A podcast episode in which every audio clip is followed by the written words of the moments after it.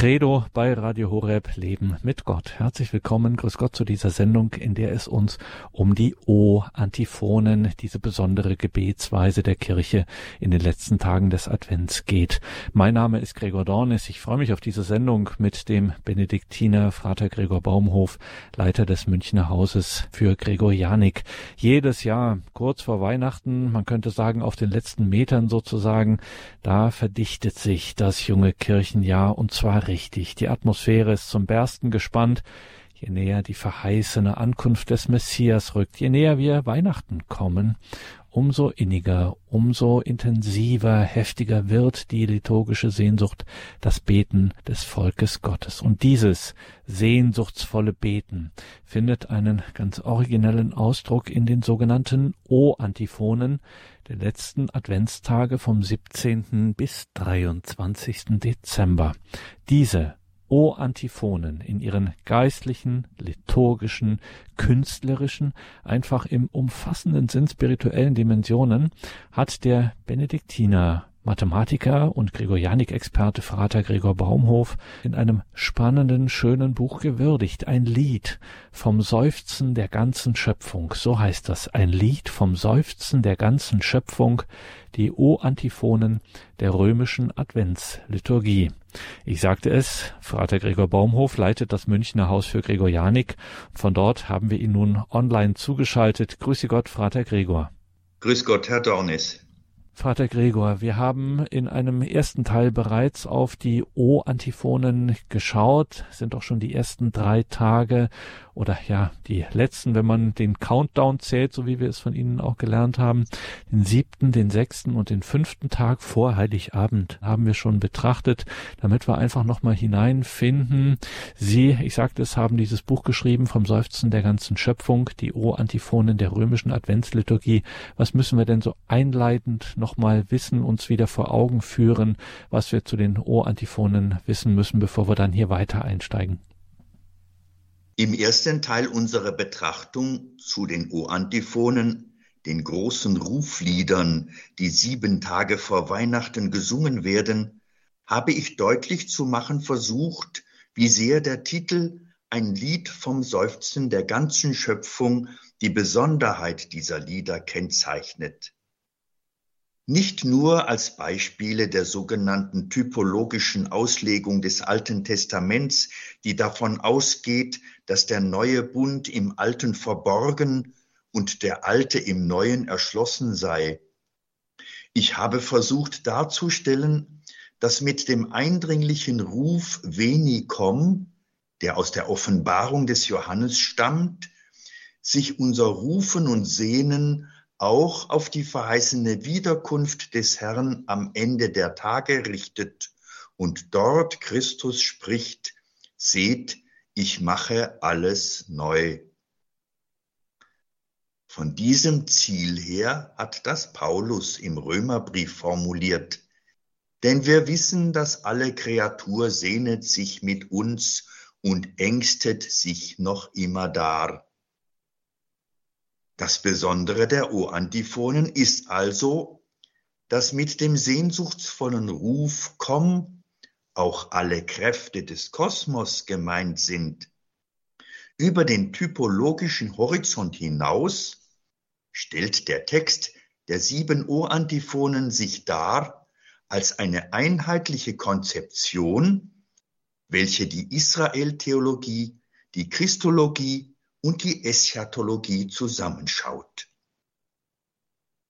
Auch habe ich dargestellt, dass der Advent im römischen Ritus eine besonders reiche und eindrucksvolle Zeit des Kirchenjahres darstellt und durch mehrfache Steigerung der sehnsuchtsvolle Blick auf das freudige Festereignis der Geburt verdeutlicht wird. Diese Steigerung gipfelt in den sieben Tagen vor Heiligabend, in denen zum Magnificat die zu betrachtenden O-Antiphonen gesungen werden und sie damit den entscheidenden Höhepunkt der Adventsliturgie bilden. Wir haben im ersten Teil die ersten drei Antiphonen dann im Einzelnen betrachtet und jeweils ganz besondere Perspektiven berücksichtigt. Wir haben die Bildnamen, die alle aus dem Alten Testament stammen und die alle persönlich angeredet werden, gewürdigt. Wir haben die näheren Angaben zur Person, was sie tut, was sie ist, bedacht und das Ziel, welches mit dem Ruf Veni komm anvisiert wird, genauer betrachtet.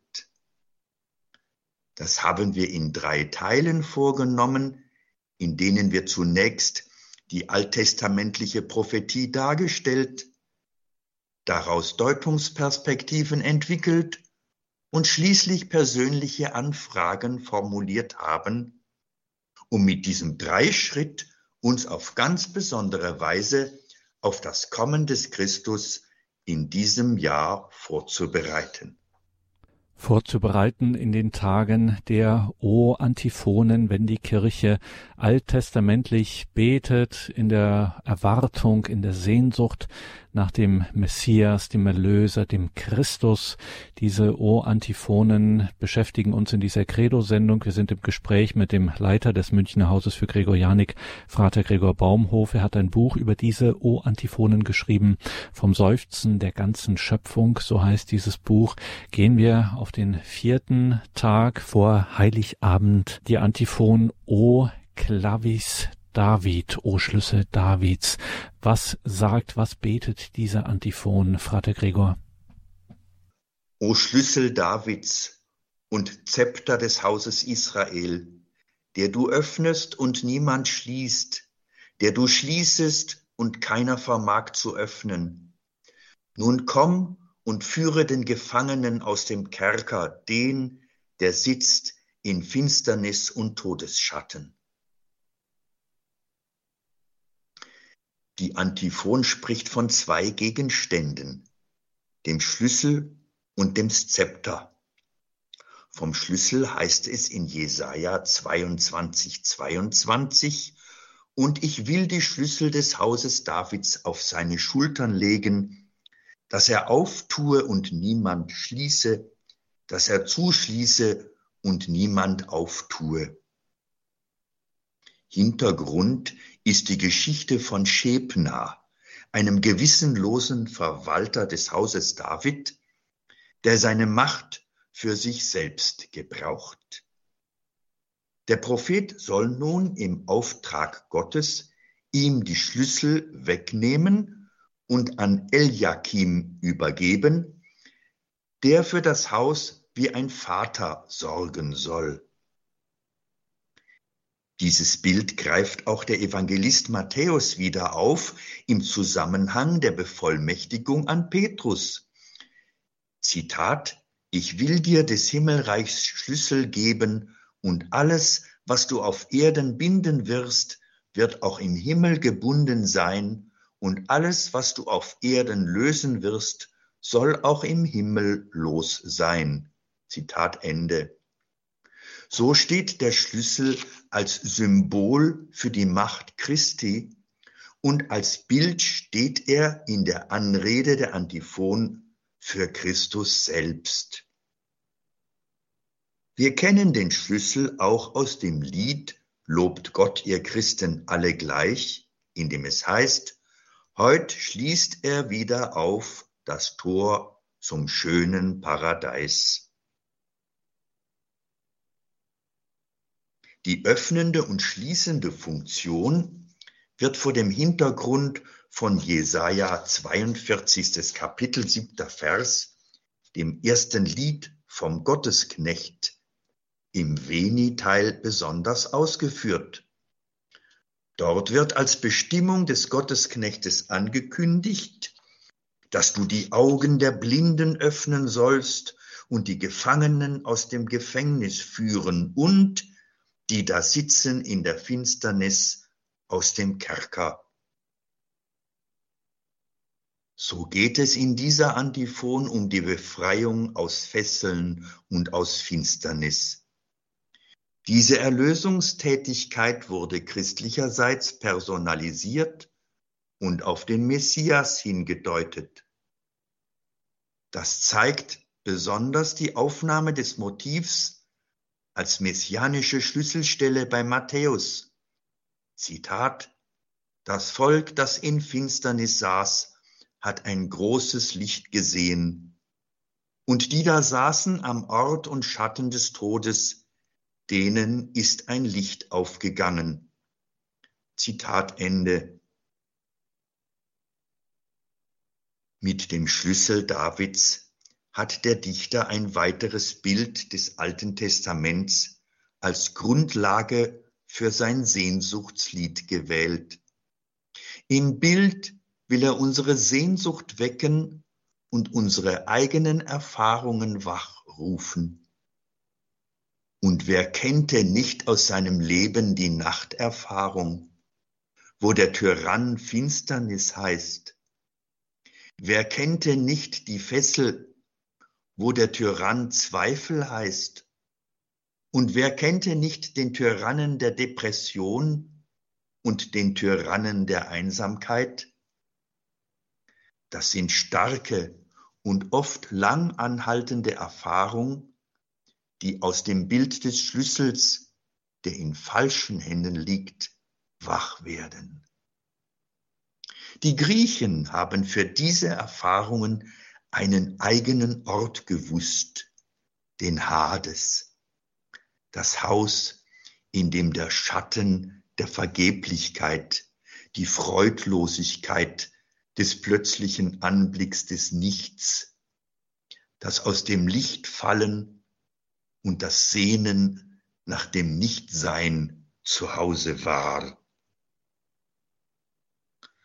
Aber der Ankommende, von dem gesagt wird, ihm sei alle Macht gegeben im Himmel und auf Erden, von dem gesagt wird, er habe uns am Kreuz erlöst und sei herabgestiegen in das Reich des Todes, eben jenen vorher genannten Hades, um herauszuführen, die in Finsternis und Todesschatten sitzen, wird nicht helfen von außen her. Das wäre die billige Ersatzgottlösung. Er wird nicht helfen, wenn wir das unbeteiligt nacherzählen. Aber er wird helfen und seine Machtfülle wird zu unserem Heil wirken, um uns von den diesseitigen Erfahrungen des Hades und von dem allgewaltigen Tod erretten, wenn wir ihn persönlich anrufen wenn wir bemüht sind, den Kontakt zum großen Du zu finden.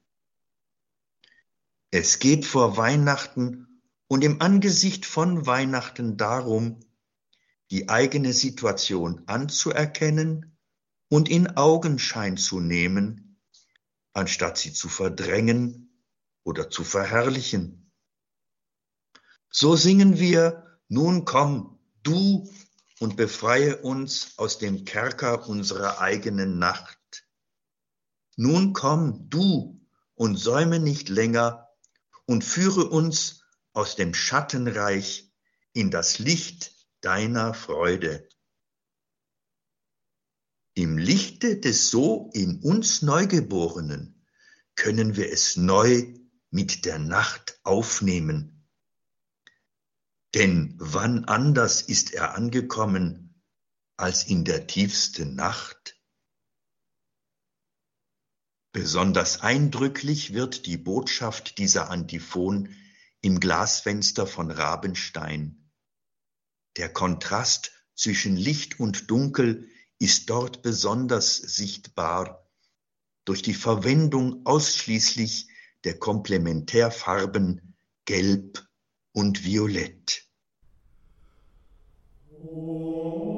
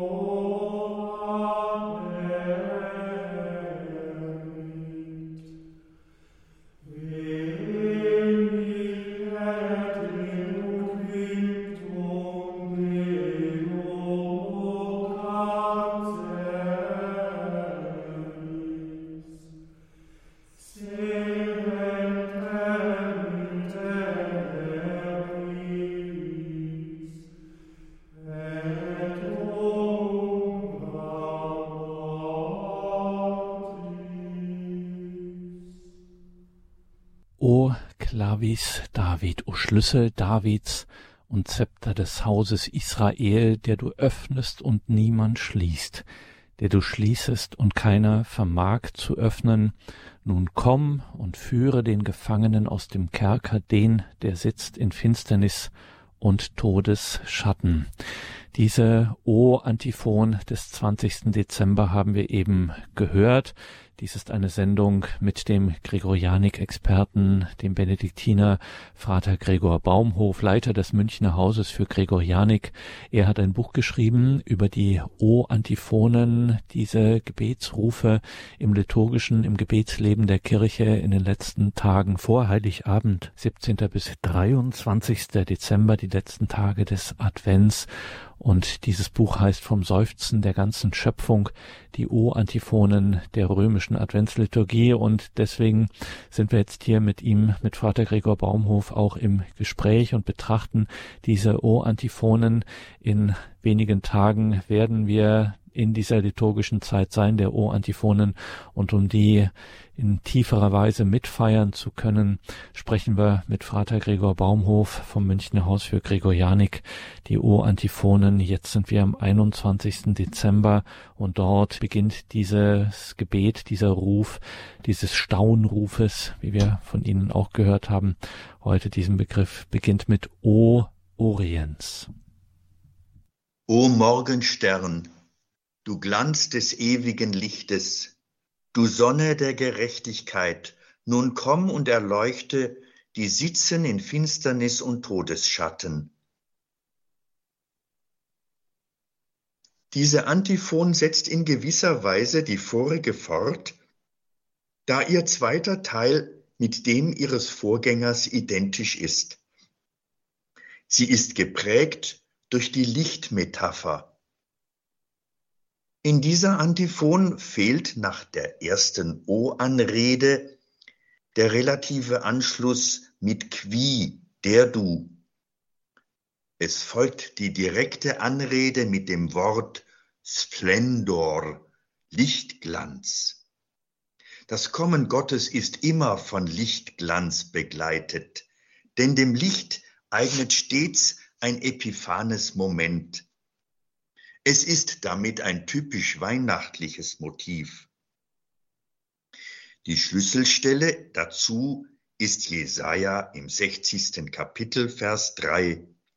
Und die Heiden werden zu deinem Lichte ziehen und die Könige zum Glanz, der über dir aufgeht. Mit dieser Stelle werden dann die Weisen aus dem Morgenland an Erscheinung bedacht. Allemal ist die Lichtmetapher ein altes und neues Testament verbindendes Bild. In der Antiphon ruft die Sehnsucht aus der Todesverfallenheit besonders nach Gerechtigkeit. Sie weckt die Sehnsucht nach einer ungebrochenen, heilen, geheilten Daseinsweise. Der Dichter unseres fünften Liedes wählt zum ersten Mal kein Bild aus dem Alten Testament, sondern eine Naturerscheinung.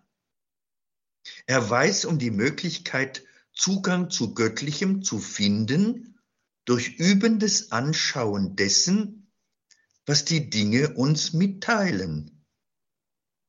Beim Morgenstern geschieht dies ganz unmittelbar. Der Morgenstern als Planet die Venus geht der Sonne am Morgen vorauf und am Abend hinterher. Sein Licht ist klar und funkelnd. Er ist, wie die Morgendämmerung, untrügliches Vorzeichen, dass die Nacht vorbei ist und Herold für die Sonne und deren Regentschaft über den Tag. Mit Glanz des ewigen Lichtes führt uns der Dichter im nächsten Schritt über die Naturerscheinung hinaus zu dem, was der Morgenstern uns mitteilen kann. Der Glanz, das Strahlen ist eine Erscheinung, die den Gegenstand über sich hinaushebt und ihn als Künder einer inneren geschauten Welt versteht. Diese Welt, von der der Morgenstern Kunde gibt, ist eine unversehrte, eine integre, eine heile und geheilte, eine ungebrochene und vollständig wiederhergestellte Welt. Nicht umsonst wird das lateinische Eterna im deutschen Text dieser Antiphon traditionell mit unversehrt wiedergegeben. Hier wird also vom Dichter aus der Ansicht des Morgensterns unsere Sehnsucht erweckt nach eben jener ungebrochenen, heilen, geheilten und in seiner Gänze wiederhergestellten Daseinsweise, die nicht vom entzweienden Zweifel angenagt ist, die nicht zwischen Gut und Böse schwankt. So zeigt uns das dreifach entfaltete Bild, dass wir in unserem Leben auf einen neuen Tag zugehen, der keinen Abend mehr kennt. Der Morgenstern Christus ist der Herold und Garant dafür. Die Bitte dieser Antiphon ist fast identisch mit derjenigen von O Schlüssel Davids.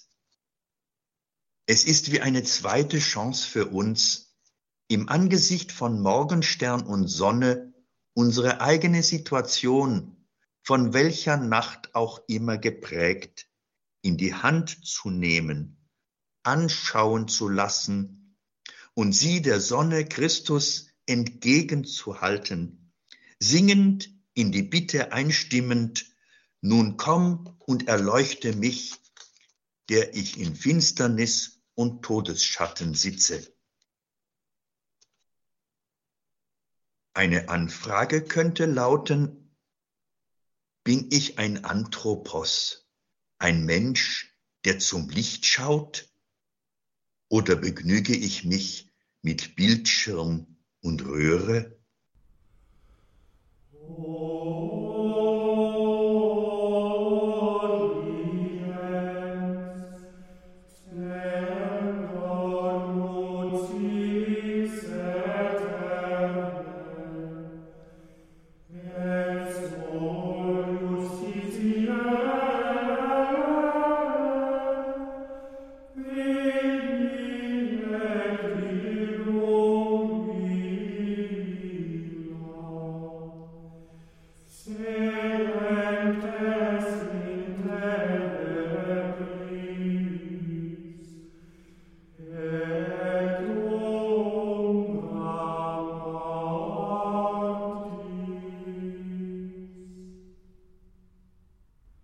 Gregorianische Klänge, gesungenes gregorianisches Gebet in den Tagen des Advents zur Vorbereitung auf die Tage der O-Antiphonen, die vor uns stehen. Vom 17. bis 23. Dezember betet die Kirche in einer besonderen alttestamentlich geprägten Weise in Erwartung des Erscheinens Jesu Christi, dass es Licht wird.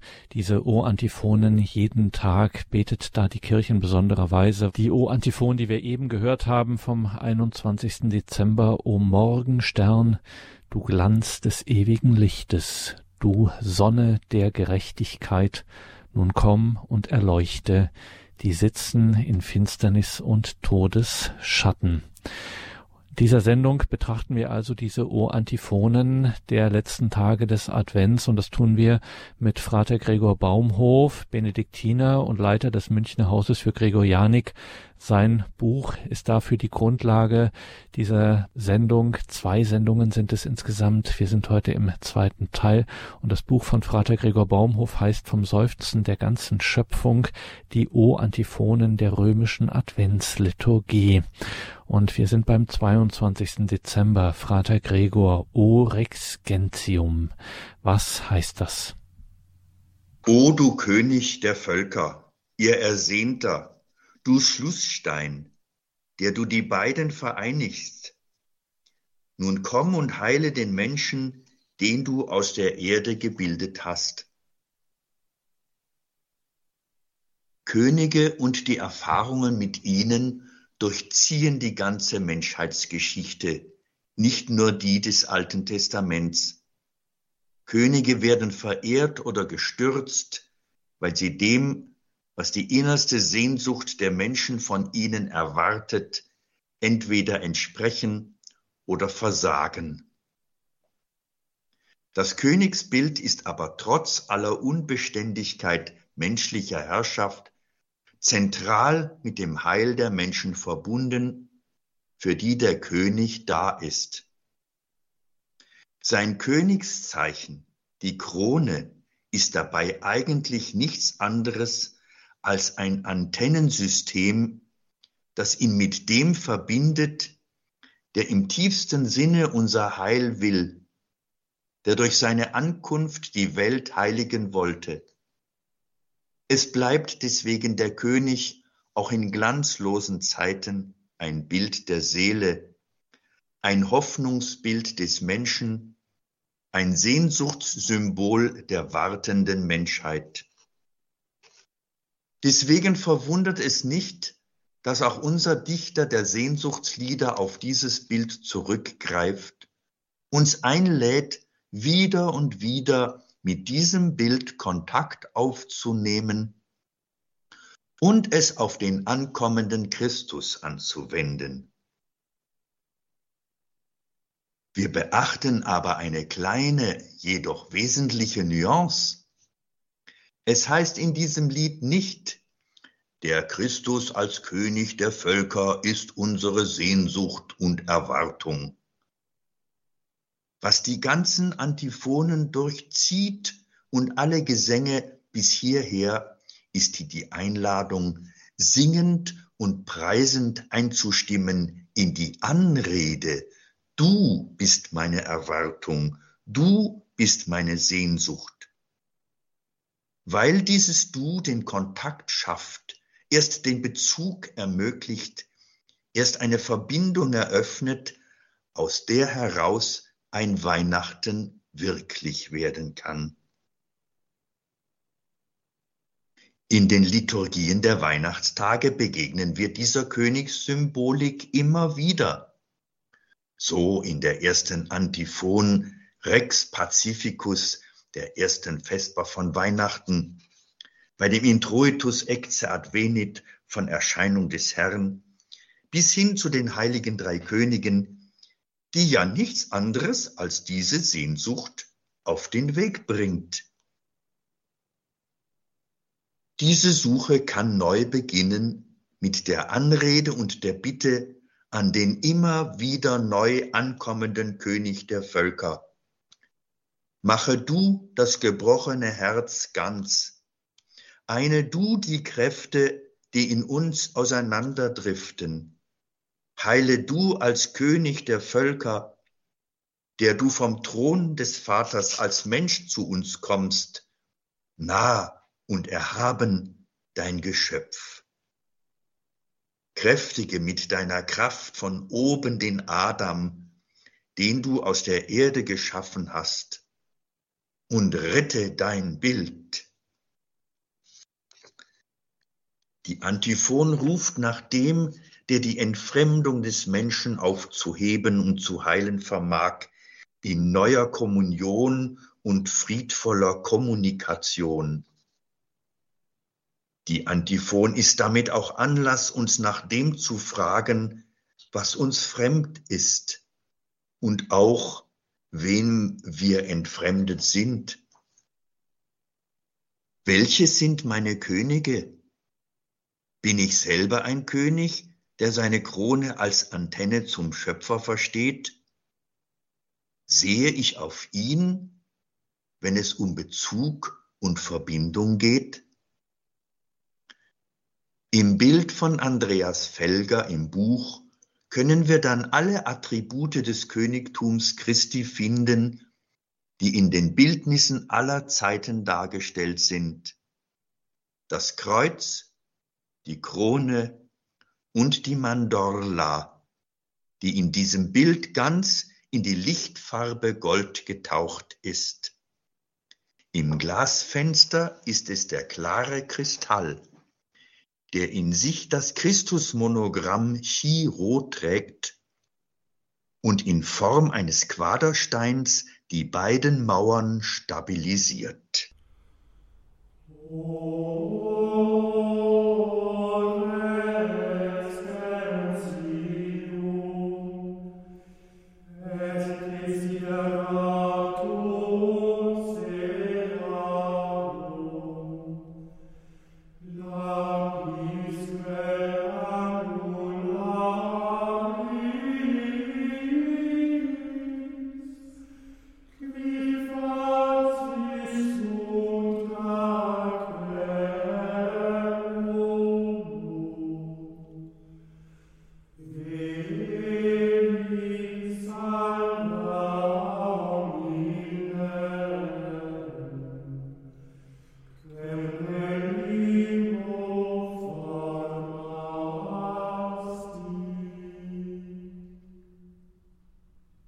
Sie haben eingeschaltet in der Credo-Sendung bei Radio Horeb, Ihre christlichen Stimme in Deutschland. Und wir sind heute im Gespräch mit Frater Gregor Baumhof. Wir sprechen über die O-Antiphonen der Adventszeit und immer wieder kommen hier auch Bilder zur Sprache, die gezeigt werden. Diese Bilder, liebe Hörerinnen und Hörer, die finden Sie im Buch von Frater Gregor Baumhof vom Seufzen der ganzen Schöpfung, die O-Antiphonen der römischen Adventsliturgie. Jene besonderen Antiphonen, jene besondere Gebetsrufe, Sehnsuchtslieder, wie Vater Gregor sie auch nennt, der letzten Tage des Advents vom 17. bis 23. Dezember, eben die Antiphon vom 22. Dezember, O du König der Völker, ihr Ersehnter, du Schlussstein, der du die beiden vereinigst, nun komm und heile den Menschen, den du aus der Erde gebildet hast, gregorianische Gesänge, gesungenes gregorianisches Gebet, das wir in dieser Sendung hören. Das hat natürlich einen Grund. Nicht nur, dass eben diese O-Antiphonen auf eine über tausendjährige Geschichte zurückblicken können, sondern unser Gast Vater Gregor Baumhof, Autor dieses Buches vom Seufzen der ganzen Schöpfung, leitet das Münchner Haus für Gregorianik.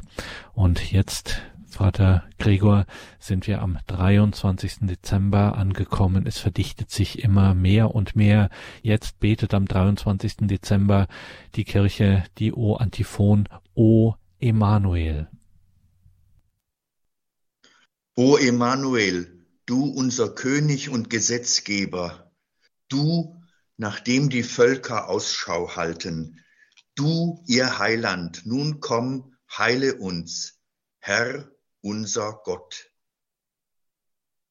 Für den Namen Emanuel, den diese Antiphon als Anrede wählt, ist die Weissagung des Propheten Jesaja die Referenzstelle.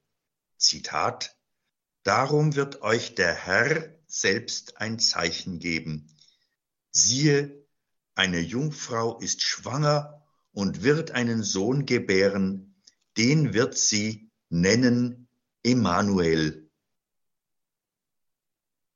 Diese Stelle deutet der Evangelist Matthäus auf Christus hin. Er will damit deutlich machen, dass Jesus in der Davidstradition steht. Er ist der Emanuel, der Gott mit uns. Unser letztes Sehnsuchtslied. Es ist das zum 23. Dezember ist nun aber auch wie eine Zusammenfassung und eine Krönung aller bisherigen. Der neue Titel Emanuel, Gott mit uns, bringt uns das zweite Lied O Adonai in Erinnerung, jetzt aber noch deutlicher in die Perspektive der Begleitung gehoben.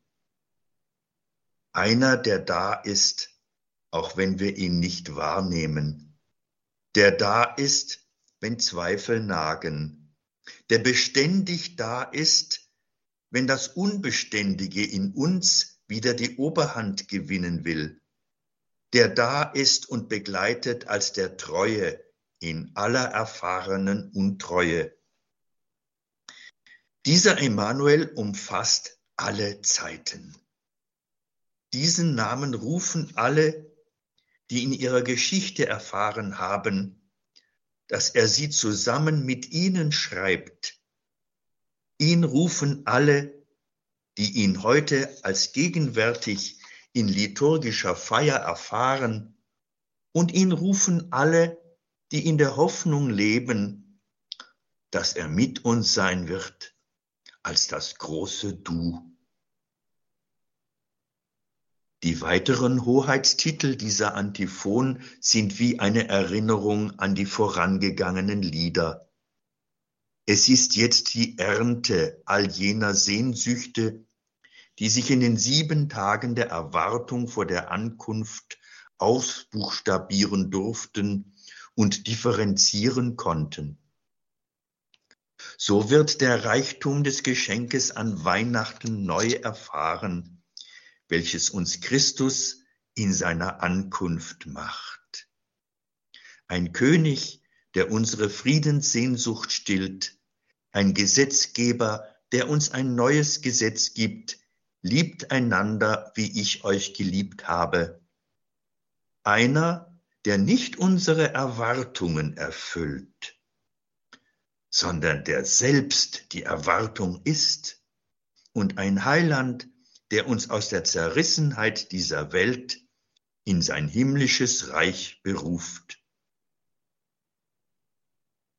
Wie wach und aufmerksam unser Dichter die Gesamtheit der sieben Lieder gewirkt hat, wird nun am Ende darin offenbar, wie er das siebte Lied schließt. Mit der Anrede, Du unser Herr und unser Gott. Das war ja auch das Ziel unserer übenden Bemühungen, dass wir am morgigen heiligen Abend und immer wieder neu den Neugeborenen begrüßen können, du, mein Herr und mein Gott. Nicht einfach, weil es Tradition ist, sondern weil es neu eingeübt ist und nun aus meinem Inneren mitsamt allen Sehnsüchten darin gesungen herausquillt. Das im Buch abgebildete Aquarell von Andreas Felger ist nun befreit von allem Braun und allem Violett. Es ist beherrscht von der Lichtfarbe Gold und der Geistesfarbe Blau und der Lebensfarbe Grün. Oh.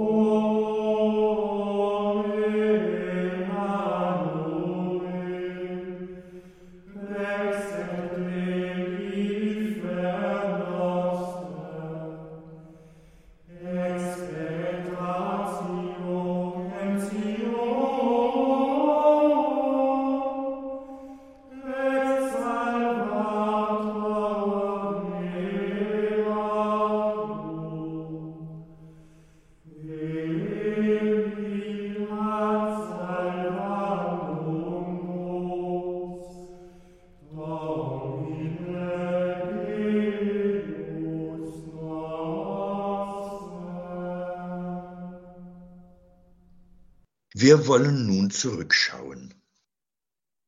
Die Erschließung der Texte hat uns zu einem differenzierten Verständnis der menschlichen Sehnsucht geführt. Es stellt sich nun die Frage, ob ein System dahinter steckt.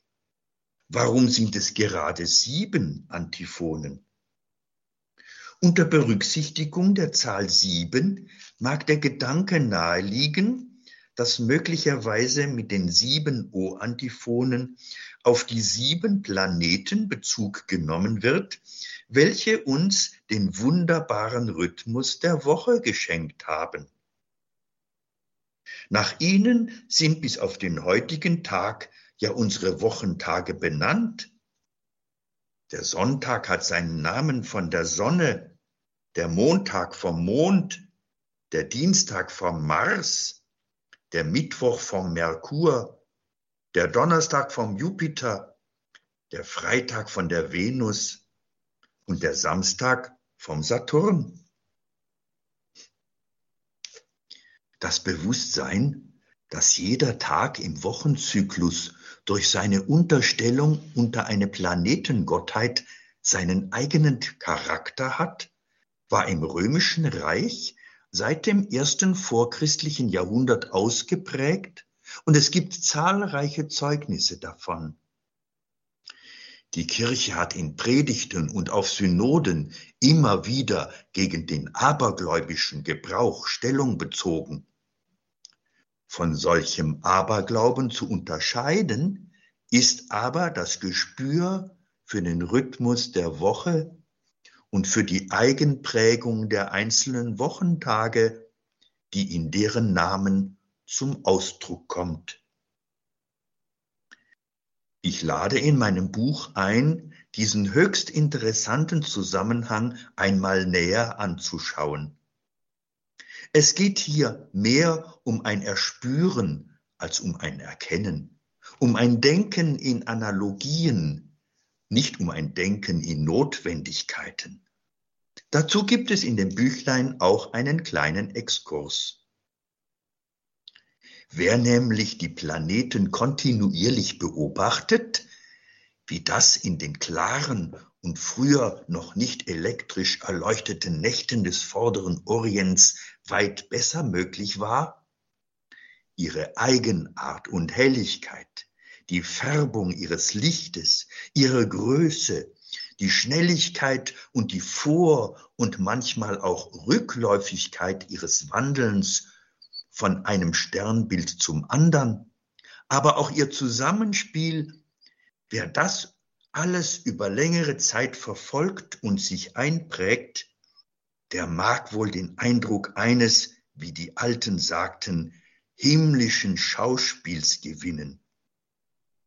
Das war eigentlich richtiges und echtes Fernsehen.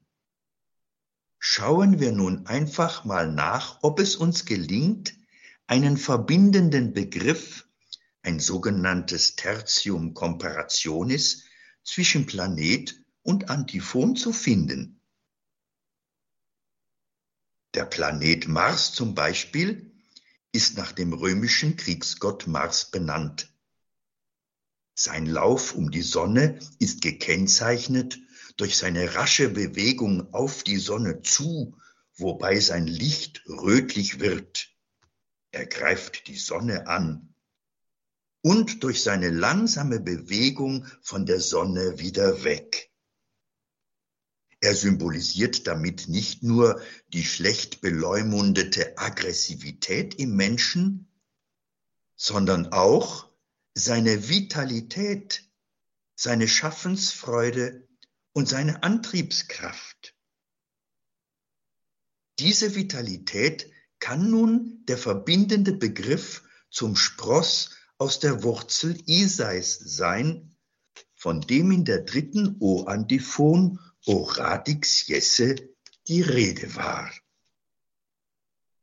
Noch ein zweites Beispiel.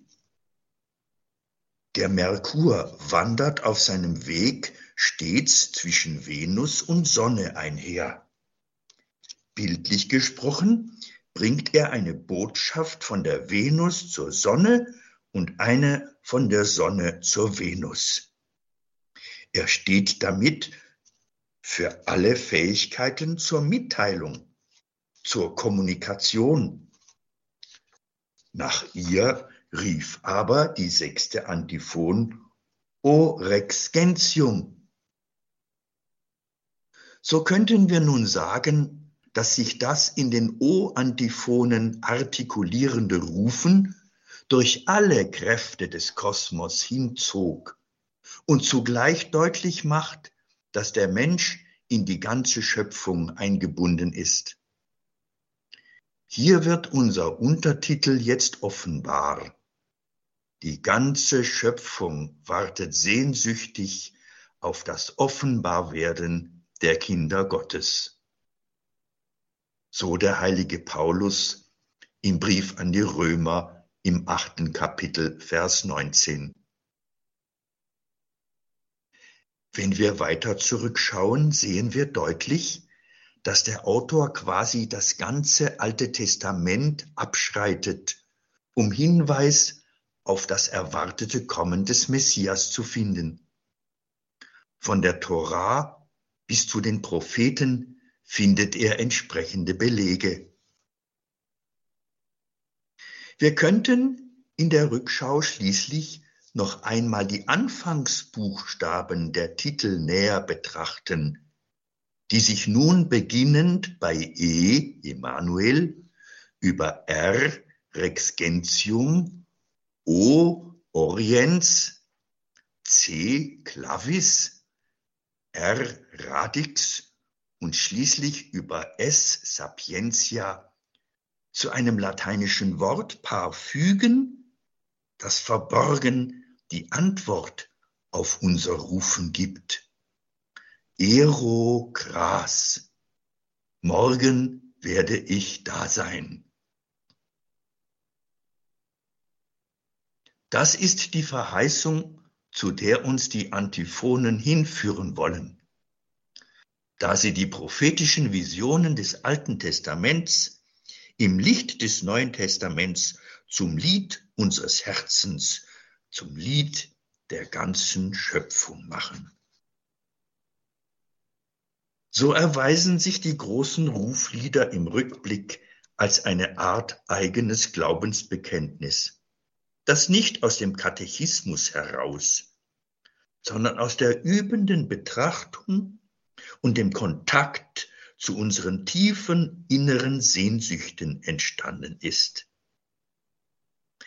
Sie sind eine Einladung, die Heilsgeschichte nicht als Geschehen aus einer neutralen und scheinbar objektiven Distanz zu beurteilen, sondern auf die Suche zu gehen, die eigene Geschichte als Heilsgeschichte zu entdecken, in sie singend einzustimmen, sie singend auszusagen im Horizont der persönlichen Erfahrung zwischen den Perspektiven der überlieferten jüdischen und christlichen Bilder.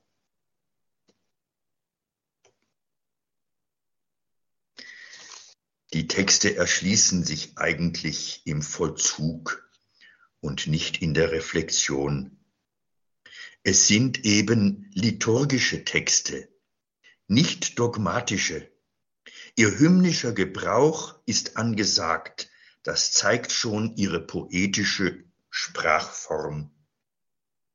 Wie es im gewählten Vorspruch von Simone Weil heißt, es geht ihnen nicht um Bejahung oder um Verneinung, sondern um Bewunderung. Es geht auch nicht um ein Nacherzählen, was war. Es geht um Rollenübernahme. Das Magnificat, das Maria anstimmt und welches die Gebetszeit der Vesper täglich beschließt, wird cantando, singend zum Magnificat jeden Sängers. Im Veni sind wir Geist und Braut, aber auch Gemeinde, die im Sinne der Offenbarung ruft, komm. Die Erfüllung dieses Komm steht für Juden wie für uns Christen aus. Die O-Antiphonen bieten eine offene Identifikation an. Beide flehen um Erlösung, um das Kommen Gottes, eingedenk der Taten Gottes in Vergangenheit und Gegenwart und Zukunft. Ich finde, das ist ziemlich wunderbar.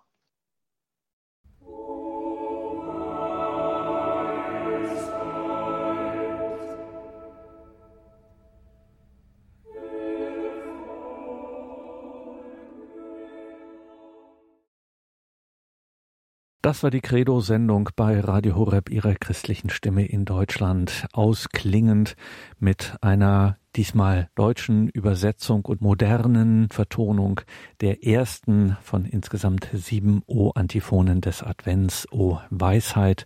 Liebe Hörerinnen und Hörer, wir waren in dieser Sendung im Gespräch mit Frater Gregor Baumhof, Leiter des Münchner Hauses für Gregorianik. Wir haben über die O-Antiphonen des Advents gesprochen. Darüber hat Frater Gregor Baumhof auch einen illustrierten, geistlichen, tiefgehenden Band veröffentlicht im Pustet Verlag. Ein Lied, so hat er es genannt, dieses Buch ein Lied vom Seufzen der ganzen Schöpfung, die O-Antiphonen der römischen Adventsliturgie.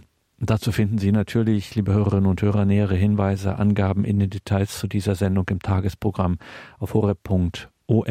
Unser Hörerservice weiß auch darüber Bescheid, den können Sie auch anrufen und sich da die näheren Angaben dazu geben lassen.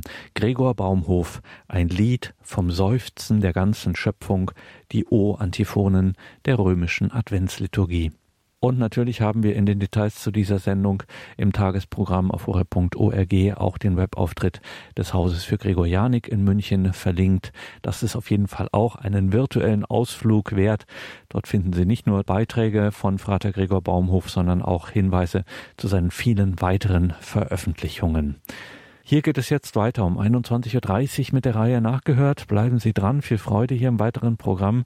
Mein Name ist Gregor Dornes. Ich darf mich jetzt vom Mikrofon verabschieden. Freue mich, wenn wir jetzt geistlich miteinander verbunden sind. Erstmal jetzt um 21.30 Uhr in der Reihe nachgehört und dann natürlich ganz klar um 21.40 Uhr zur Primetime bei Radio Horeb und Radio Maria, der komplett dem Nachtgebet der Kirche.